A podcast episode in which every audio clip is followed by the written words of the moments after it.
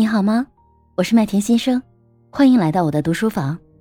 下面的内容是我们读书活动的直播回放，欢迎你收听。这本书还提到了特别特别重要的，就是我海报上的标题，就是学习能力的七大要素：自信心、好奇心、意向性、自控力、关联性、沟通能力和合作性，在本书的两百六十四页的位置。这七大要素呢，就是他讲的是说孩子有没有做好入学的准备，但是我认为其实很重要的，我们成年人有没有具备学习能力，这七个点都非常的重要。而且我认为这里面几乎都可以说是全部都是职场软实力的非常重要的一个部分。那之前参加我闹钟响了或者是 Coffee Time 的朋友们应该记得，有做过一期职场软实力的内容。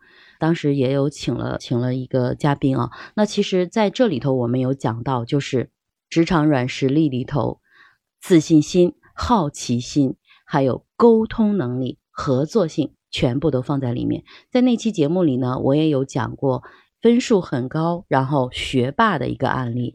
当然后来我也把它做成了我的节目，在黑职场里头有一集专门讲他的故事，就是我讲的叫职场中的聪明人的故事。那他确实是一个学霸，但是呢，他不善于跟同事去相处。他在沟通的时候，他只想自己，而且也不考虑别人的感受。呃，还有呢，就是自信心、好奇心。好奇心其实对于员工来说，它可能是员工学习成长的开启开始。对于一个管理层，我觉得它尤为重要，因为如果下属犯错的时候，我们是封闭的态度的时候，我们就有机会是。斥责会训斥他们，要求他们，问责他们，责备他们。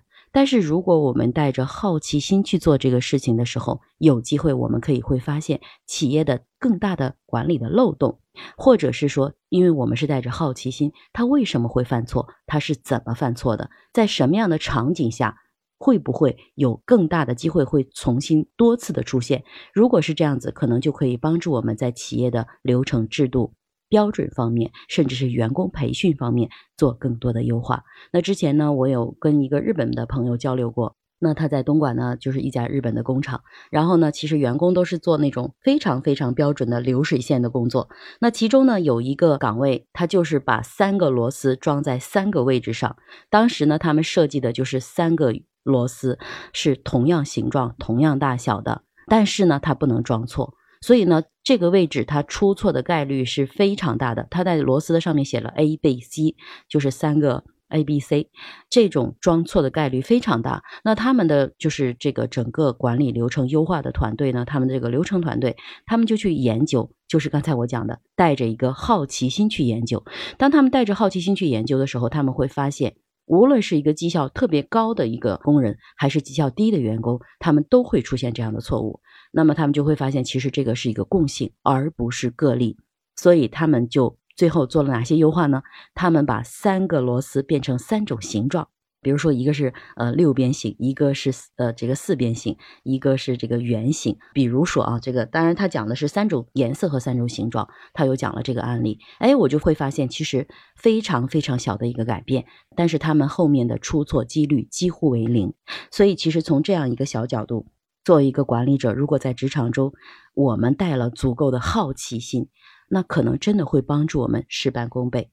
差不多就是这么多吧。我对今天的大家学习的内容的一些总结和引申。当然，今天内容还有提到了前面的，我们的大脑为什么可以被爱去塑造，为什么也可以被残暴去塑造？就是我们之前情商应该是第四章讲过的海马体，因为我们的海马体可以形成记忆。这里跟大家去做一个复习啊。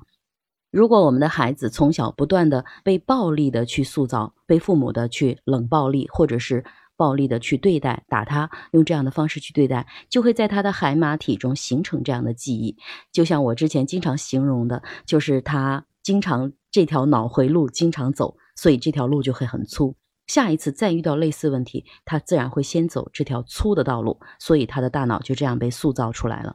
那同样的道理，如果他在需要陪伴，在他害怕、紧张、焦虑的时候，他得到的是爱抚和安慰和关注的时候，那他海马体记忆下来的是另外一条通道的那条路，而那条路经常被走的时候，他也会变得越来越宽。